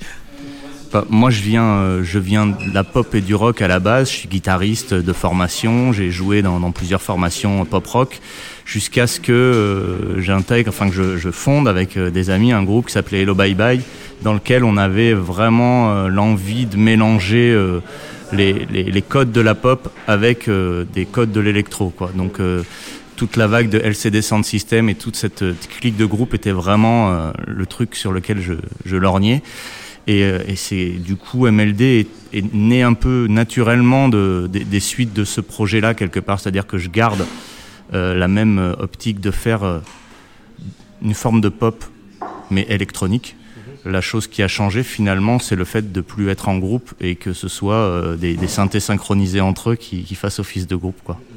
Euh, ça, ça, change beaucoup euh, l'adresse, ce qu'on appelle l'adresse, comment on s'adresse au public aussi, d'être tout seul avec ses morceaux, avec des machines, de tourner des boutons, euh, d'avoir, bah, il y, a, y a par exemple un, un featuring sur cette EP, voilà, elle est enregistrée, elle est pas là, tout ça, comment on, l'aborde la scène quand on a eu un parcours plus classique de groupe de rock? Bah, on, l'aborde, moi je, je l'aborde vraiment de manière très rock'n'roll, quoi. Je me, je me pose pas la question de, du fait du changement d'outil, c'est-à-dire de passer d'une guitare à un synthé, euh, pourquoi ça changerait finalement euh, le, retour que tu peux avoir des gens et ce que tu, ce que tu leur envoies? J'essaie d'envoyer de l'énergie euh, corporellement et puis même dans, la façon que j'ai de, jouer, de toute façon, je, je me pose pas trop cette question. Moi, je me considère un peu, je me, je me sens très proche d'un trio. Tu vois, dans le sens où les trios basse batterie guitare, il y a vraiment cette synergie entre les trois parce que juste à trois, on arrive à se faire des codes, on arrive avec un clin d'œil à faire durer telle partie ou au contraire à l'écourter, ce genre de choses qui, laissent de la spontanéité. Euh, la différence, c'est juste que je me fais un clin d'œil interne, quoi. Mais finalement, euh, non, je me sens pas très différent d'un- d'une approche euh, en groupe. Alors c'est vrai que sur cette EP Voices, il y a des morceaux instrumentaux, voilà, vraiment euh, électroniques. Et puis il y a euh, dès le deuxième, je le disais, il y a un featuring avec euh, le Prince Miaou. Euh, le morceau s'appelle Coming from Your Brain, et, et- et on sent quand même, euh, voilà, cette tentation pop qui ne te quitte pas, même si euh, tu lorgnes vers le dance floor, quoi. C'est carrément assumé, quoi. Ah complètement, oui. Je cherche pas à faire de dichotomie justement entre les différents, les différentes familles musicales qui, qui, qui m'excitent, quoi. Et donc oui, la pop, elle est totalement assumée.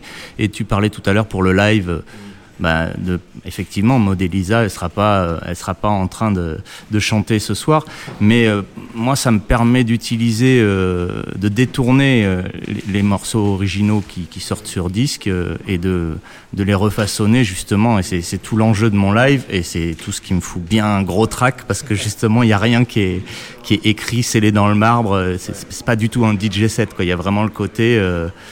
Ben non, j'aurai pas le chant, je vais en utiliser des bouts avec parcimonie, et puis je vais m'amuser avec les, textures, les matières sonores qui composent le track pour, euh, pour en faire un live. C'est ça aussi, les lives électroniques, euh, il y euh, bah, y a, même si c'est pas un DJ set, il faut réfléchir aux transitions. Voilà, c'est pas le morceau se termine, les gens applaudissent. euh, il faut créer un espèce de, de voyage. C'est une approche quand même complètement différente de ce que tu as pu connaître par le passé. Ouais, alors c'est- et c'est ça, c'est cette différence-là qui, qui m'excite le plus justement. C'est l'idée de concevoir un, un set comme euh, bah, une heure euh, environ. euh, C'est toujours mon gros problème le temps. D'ailleurs, quantifier le combien de temps je joue. Euh, mais bon voilà, partir sur un voyage entre guillemets, voilà, un truc qui a un début, une fin, mais qui ne s'arrête jamais quoi.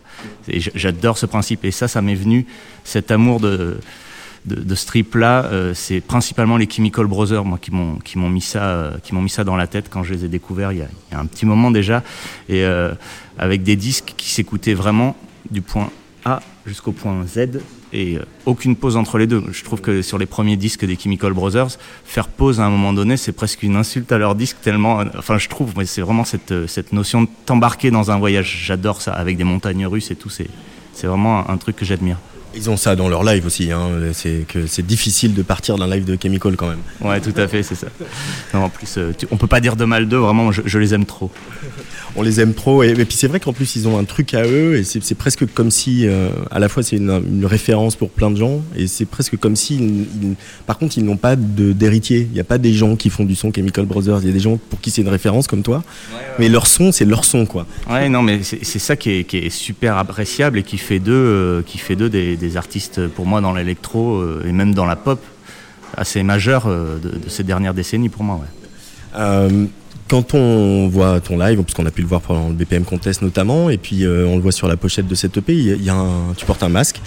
euh, qui devient encore une signature, c'est un masque d'Anonymous, euh, on va dire, pour schématiser, qui est un peu euh, euh, cassé sur euh, l'œil droit.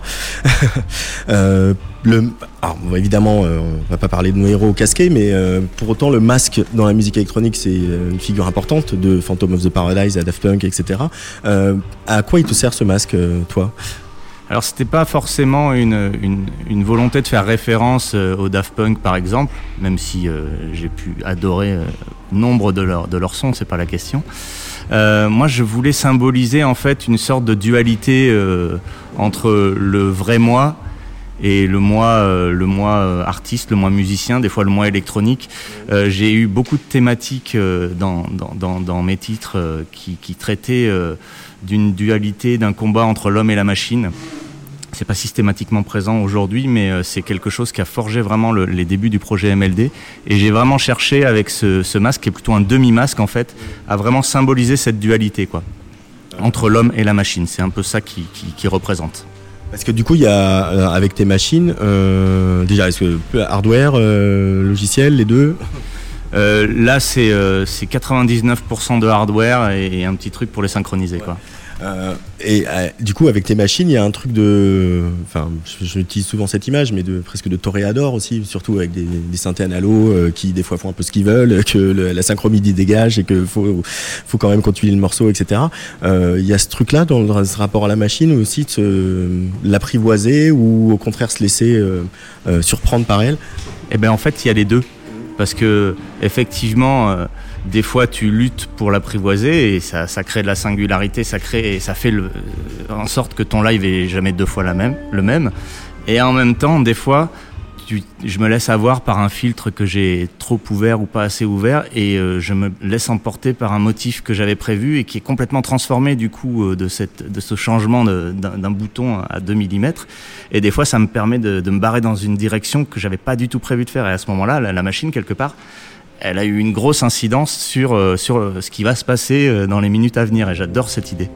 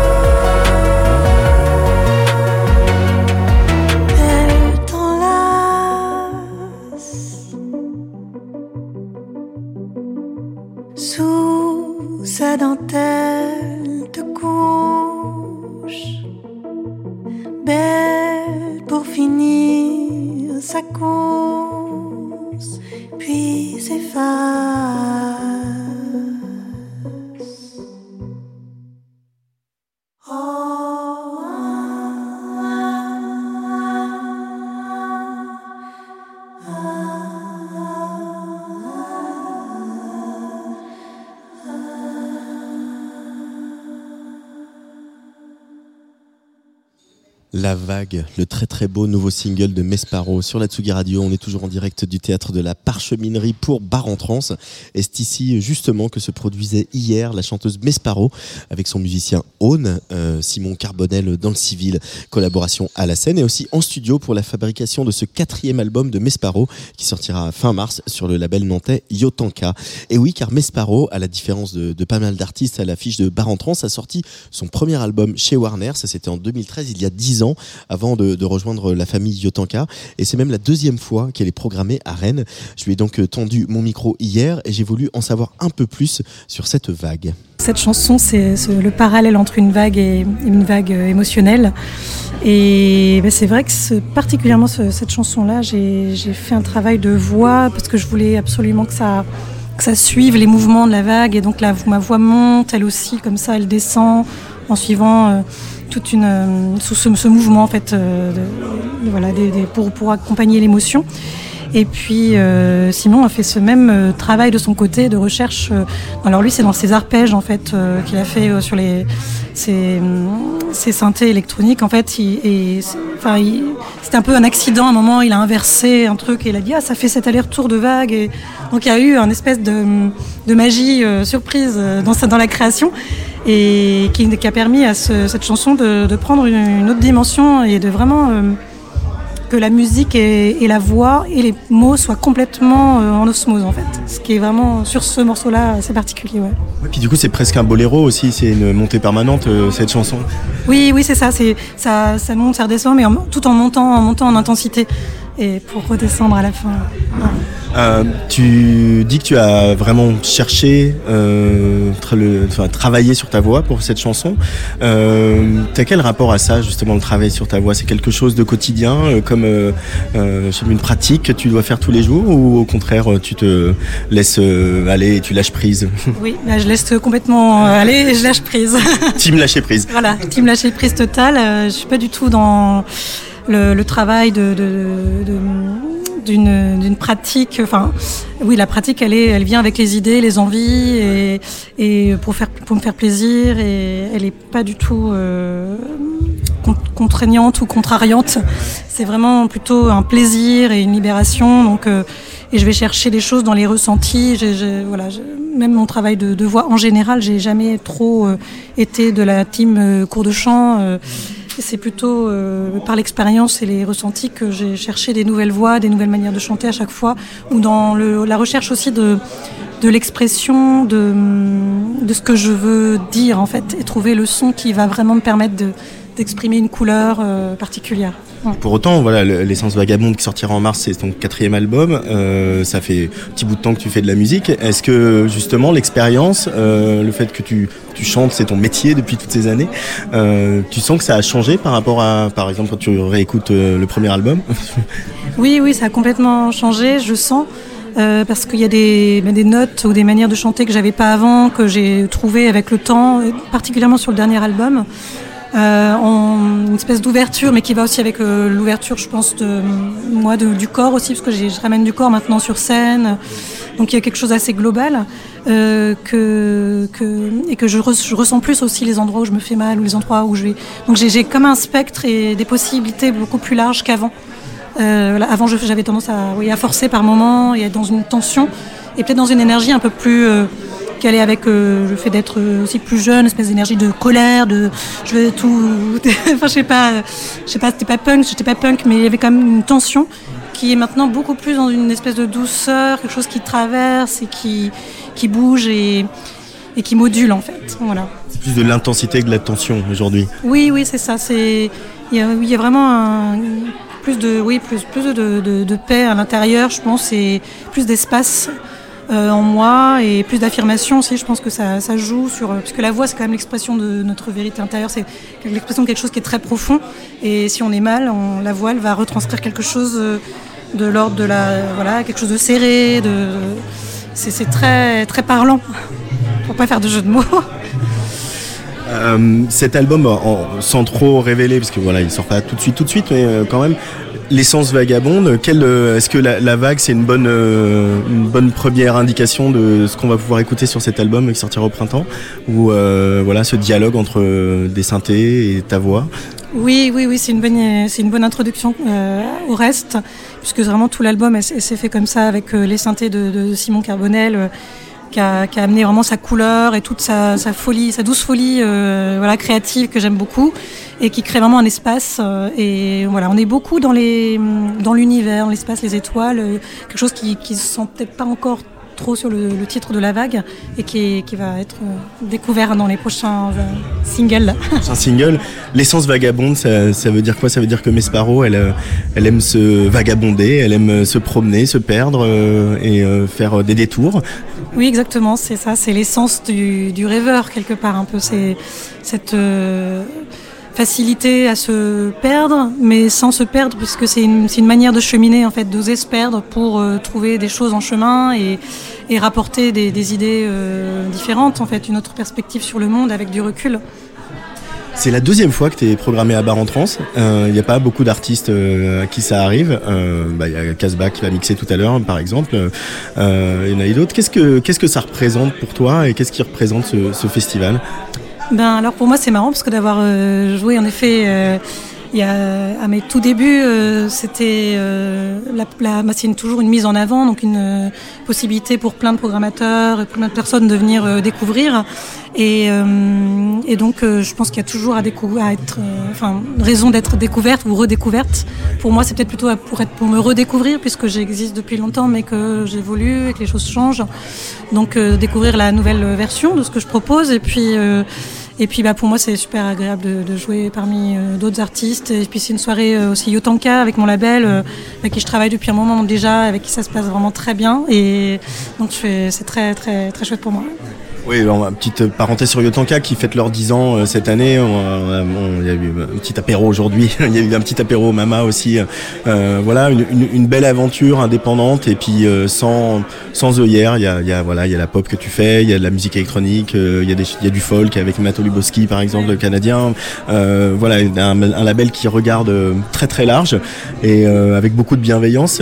Qu'est-ce que com- comment tu décrirais ta relation de travail avec avec eux, avec Clarisse et Vivien toute l'équipe Ben, c'est vraiment une euh, relation, on parle souvent de famille, un peu Yotanka, et c'est vraiment ça, c'est une relation de cœur. Quoi. Il y a vraiment, moi j'ai souvent quand j'en parle, mon label de cœur, mais parce que c'est ça, c'est vraiment des, relations euh, saines, euh, ce qui est précieux dans, dans, le milieu. voilà.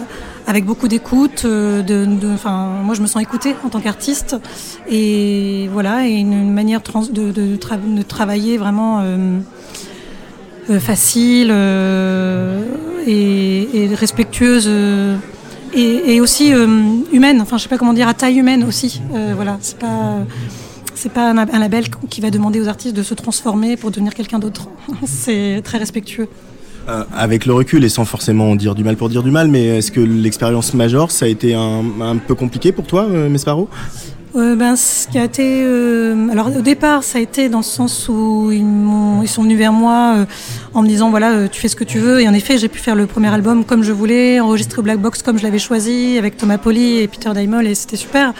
Euh, après, derrière, il y avait des attentes, et moi, j'avais pas trop conscience de ça, et donc j'ai dit non à des choses euh, qui, qui, qui leur a pas plu, qui leur ont pas, enfin, ça leur a pas plu. Et, hum, et en fait, ils ont, ce qui leur a déplu, c'est que j'avais pour eux pas l'envie de, de- d'être connu, donc de faire tout ce qu'il fallait pour être connu, et donc être connu à tout prix, à n'importe quel prix. Et moi, j'étais pas euh, dans cette démarche-là. Je voulais faire ma musique, donc ça, ça s'est arrêté euh, au bon moment, je pense, parce que on était, j'étais pas sur la même euh, démarche en fait. Alors qu'avec Utonka, c'est voilà, c'est, ça me correspond. Enfin, voilà. ça, on, se pose cette question-là, la question de la, notoriété, euh, et, pas la notoriété pour la notoriété, mais je veux dire, t'es pas à l'abri d'un tube non plus, euh, et qui va te, qui te fait changer de, euh, de, de, taille de concert, de, taille de salle de concert, etc. On n'est pas à l'abri de ça, donc ça peut arriver, même si on dit qu'on veut faire ses chansons, etc. Comment, c'est quoi ton rapport à ça?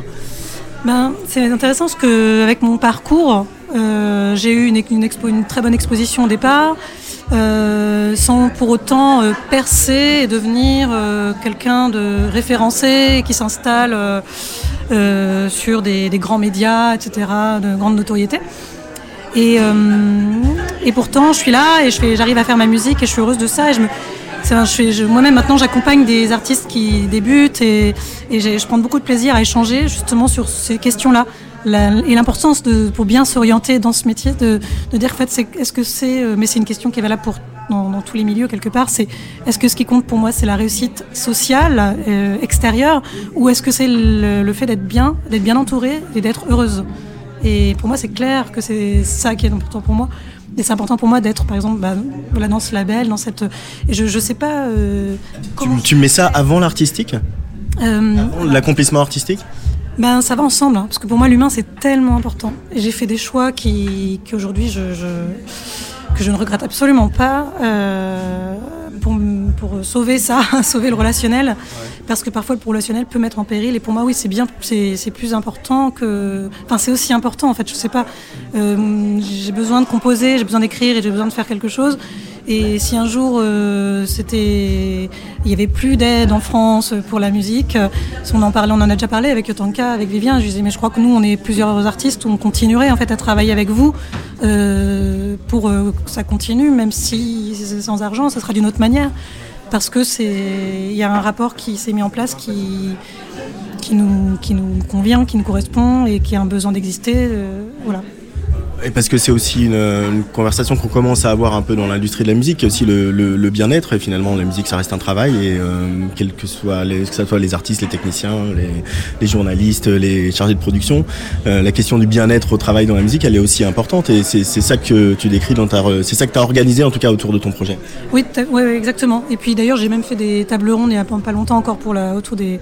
Alors les- là, c'était sur les femmes dans la musique, mais aussi sur la santé du musicien dans les musiques actuelles, euh, parce que c'est un sujet qui m'intéresse. euh, parce qu'avec le, avec le temps que j'ai pu me rendre compte de choses qu'on fait contre notre gré, mais comme dans dans plein d'endroits, hein, mais et on se dit euh, ah bah oui mais c'est le spectacle, c'est comme ça, c'est comme ça, et en fait on excuse plein de choses et à un moment on n'a pas le droit d'être malade, on n'a pas le droit d'avoir un enfant, on n'a pas le droit de, enfin tout est un peu, euh, bah non mais tu vas pas me faire un enfant parce que tu fais une tournée, et tout est des interdits comme ça et on se rend compte à un moment donné que euh, on est compressé, empêché de vivre et, et on se dit, je me suis posé la question à un moment, je me suis dit, est-ce que c'est possible d'avoir une zone de, les fameuses zones de confort aussi dans nos métiers euh, qui sont des métiers passion entre guillemets Euh, Et en fait, oui.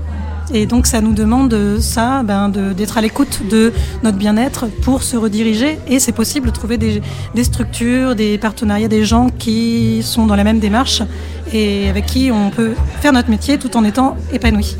Plein de sagesse en tout cas.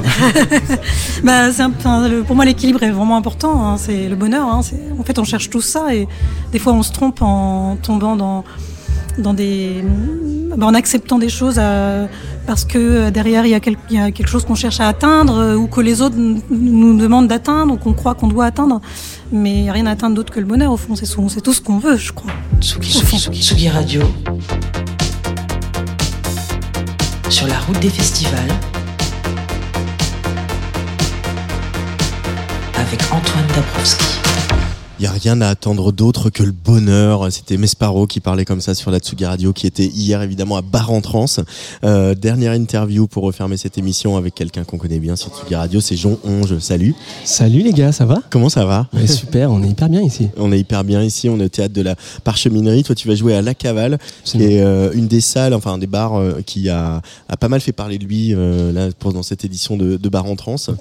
Euh, tu vas ouvrir cette salle. Absolument, à 20h30. à 20h30 avec euh, avec ta soul pleine de, de, de synthé. Comment tu l'abordes cette date, euh, Jon Eh ben écoute, avec avec avec euh, C'est dans une heure, hein, plaisir. finalement, hein. C'est dans une heure absolument.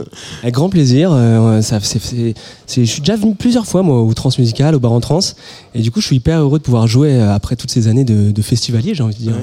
C'est la première fois que tu joues euh, ici à Rennes? C'est la première fois que je joue à Rennes, ouais. Et c'est la première fois que je connais Rennes, euh, que je vois Rennes euh, avec une certaine chaleur, j'ai envie de dire. Comment ça, une certaine Moi, chaleur je veux dire, il fait chaud, quoi. Ah, C'était le point météo. C'était le point météo, absolument. C'était le point C'est pour commencer, quoi. C'est pour commencer. Euh, ouais, non, la cavale, il y a eu du monde tous les soirs. Euh, là, après toi, il y a un tonnerre et Bicaille euh, qui était à notre micro euh, euh, tout à l'heure. Donc, on va euh, aussi dans des vibes pleines de synthé et d'électronique. Euh, on peut rappeler un peu la, la, la genèse de Jean Onge et co- comment, en fait, ce projet, il, il est né de ton amour de la soul, mais aussi de ton amour du dance floor. C'est un peu ça, hein Absolument, ouais, c'est entre les deux. Euh, et bien du coup, euh, j'ai sorti un premier album en 2021 qui s'appelle Faux Chain. Euh, d'ailleurs, avec, avec lequel j'étais venu vous voir, euh, on avait fait une, une, une certaine interview qui était trop stylée d'ailleurs. Euh, à Place- oui, tu étais venu dans Place des Fêtes. Place des Fêtes, absolument. Et, euh, et donc du coup, là, je suis en train de sortir un, un nouvel EP euh, qui va sortir fin janvier, le 26 janvier. Et, euh, et puis quoi dire, en gros, euh, je, ouais, je fais une sorte de soul R&B euh, avec plein de plein de synthé, euh, plein d'amour surtout, beaucoup d'amour. Ouais. Et voilà, assez, instinct- assez instinctif à vrai dire.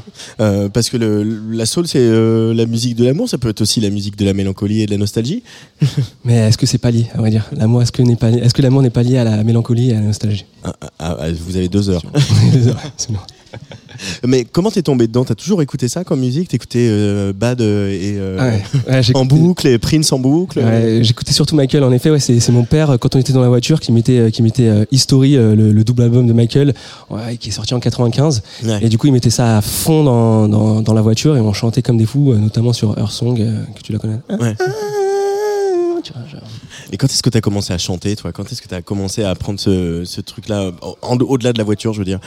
Eh bien, euh, vraiment pour chanter, j'ai dû commencer il y a après une dizaine d'années.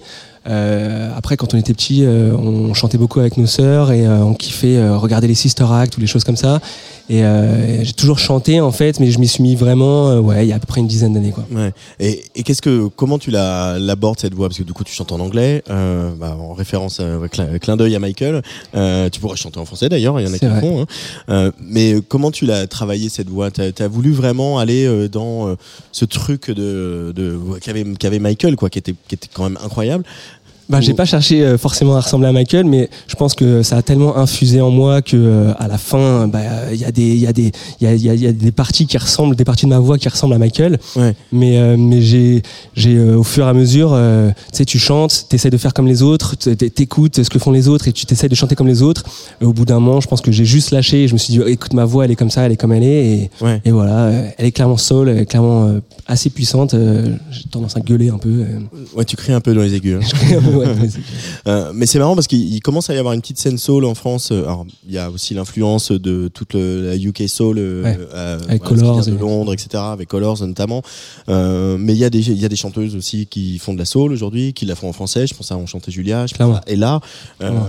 Est-ce que justement, on va peut-être enfin arriver à avoir une vraie scène soul en, France Est-ce que ça, tu, tu le vois un peu comme ça, toi? Bah ouais, je pense que il y avait une Parce que bonne tu es programmateur aussi par ailleurs. hein, tu n'es pas que ouais, artiste. de, la Double Blanche De- Festival. De, la Douve Blanche Festival notamment. Et, et ouais, en fait, je pense qu'il y avait une grosse scène, euh, il y a une dix, quinzaine d'années, Ouais. euh, une grosse scène euh, R&B et soul Ouais, qui, a, qui s'est- qui a un peu disparu. qui a complètement disparu. On ne sait pas trop pourquoi, mais ça s'est enfoui dans les dans les méandres de la musique. Et là, ça revient complètement. On, on réose euh, exposer nos voix, ou je sais pas trop comment ça se passe, mais ouais, ça ça, ça revient un peu sur le devant. ouais, Tu, clairement. tu, tu, tu saurais l'expliquer ça Euh, Pourquoi? Est-ce que c'est parce que en réaction euh, à la place qu'a pris le rap, par exemple Bah, hum, écoute, je sais pas. J'ai l'impression que c'est euh, que c'est concomitant euh, avec le retour aussi euh, des, des musiques jouées, tu vois, avec des musiques euh, avec des vrais instruments et même le rap en fait, il est Même- lié, tu ouais, vois. et je- ouais, ouais. De plus en plus, la scène rap, elle se met à, à inclure des vrais instruments et à inclure comment dire des vraies parties mélodiques. Et du coup, je pense que c'est lié aussi, tu vois, genre donc du coup, les voix peuvent ressortir. Et, euh, et on se retrouve sur des choses plus plus naturelles et plus instinctives quoi tu vois genre qui, qui sont liées à la soul et au R&B quoi. Euh, Tu as les, toi, quand tu, euh, ton processus de création, quand tu es, en t'es en studio ou en tout cas ou dans ta chambre, je sais pas où tu composes, mais euh, comment tu comment tu travailles? Tu pars sur un hook, euh, un gimmick, euh, ou est-ce que au contraire, euh, euh, t'es quelqu'un qui écrit à l'avance, ou t'es quelqu'un d'instinctif et Ouais. d'impro- un improvisateur? Bah, je, je compose toujours euh, la musique avant, donc euh, les batteries, euh, les synthés, euh, les parties mélodiques, on va dire.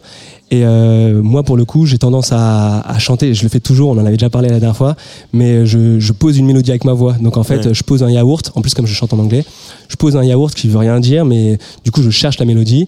Et après seulement, euh, j'écris les paroles en fonction de la mélodie. Donc il y a un truc qui est vraiment lié à la rythmique, euh, tu vois, que je vais poser. Il y a un truc qui est vraiment lié à la mélodie que je veux pas lâcher.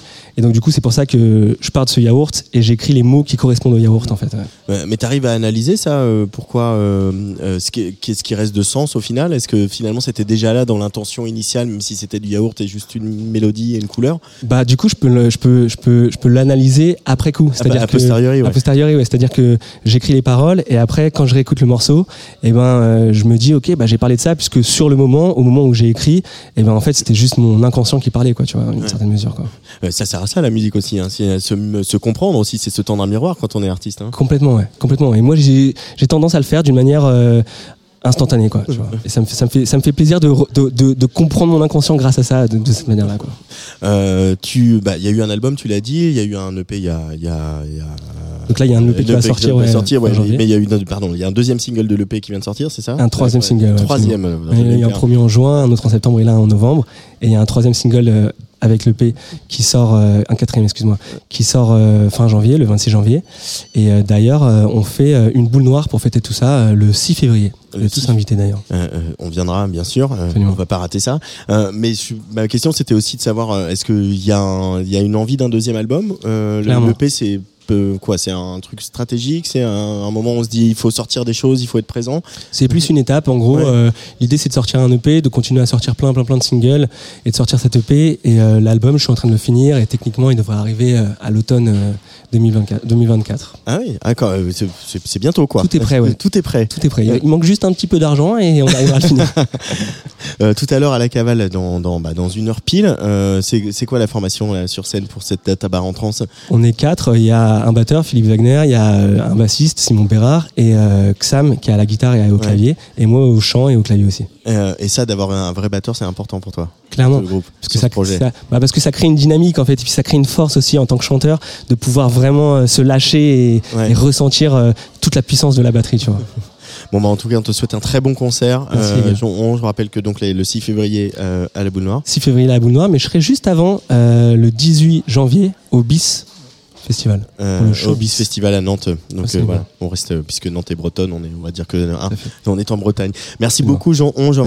Tekibama. Juste le temps de dire euh, me faire des gros bisous parce qu'on a dit que c'était le festival des bisous, Gros à, à Virginie Simonel, Laetitia, l'équipe promo du festival, les meilleurs. Philippe Le Breton, évidemment toutes les équipes de Bar en Trans pour leur accueil. Sacré taf. Vive le Pétnat. Vive le Pétnat. Et merci, merci à Luc Leroy. À suivre sur Tsugi Radio et à The Manchester Series avec Nix. Et puis euh, après, il y a encore de la musique live puisqu'on on va se diriger à Nanterre à Mandier euh, pour vivre en direct l'after show d'Extinction avec euh, la musique de Guillaume Bachelet, de Maxence Van de Velde, de Felicitas Sandvilla tout à l'heure. Allez, gros bisous et encore Gros une fois, vive le Pétnat. À très vite.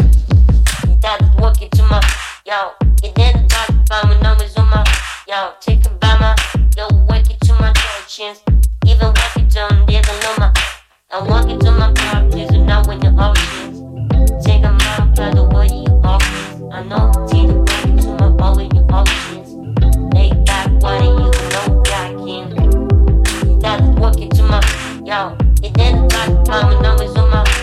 take a by my, take a by my, take, take,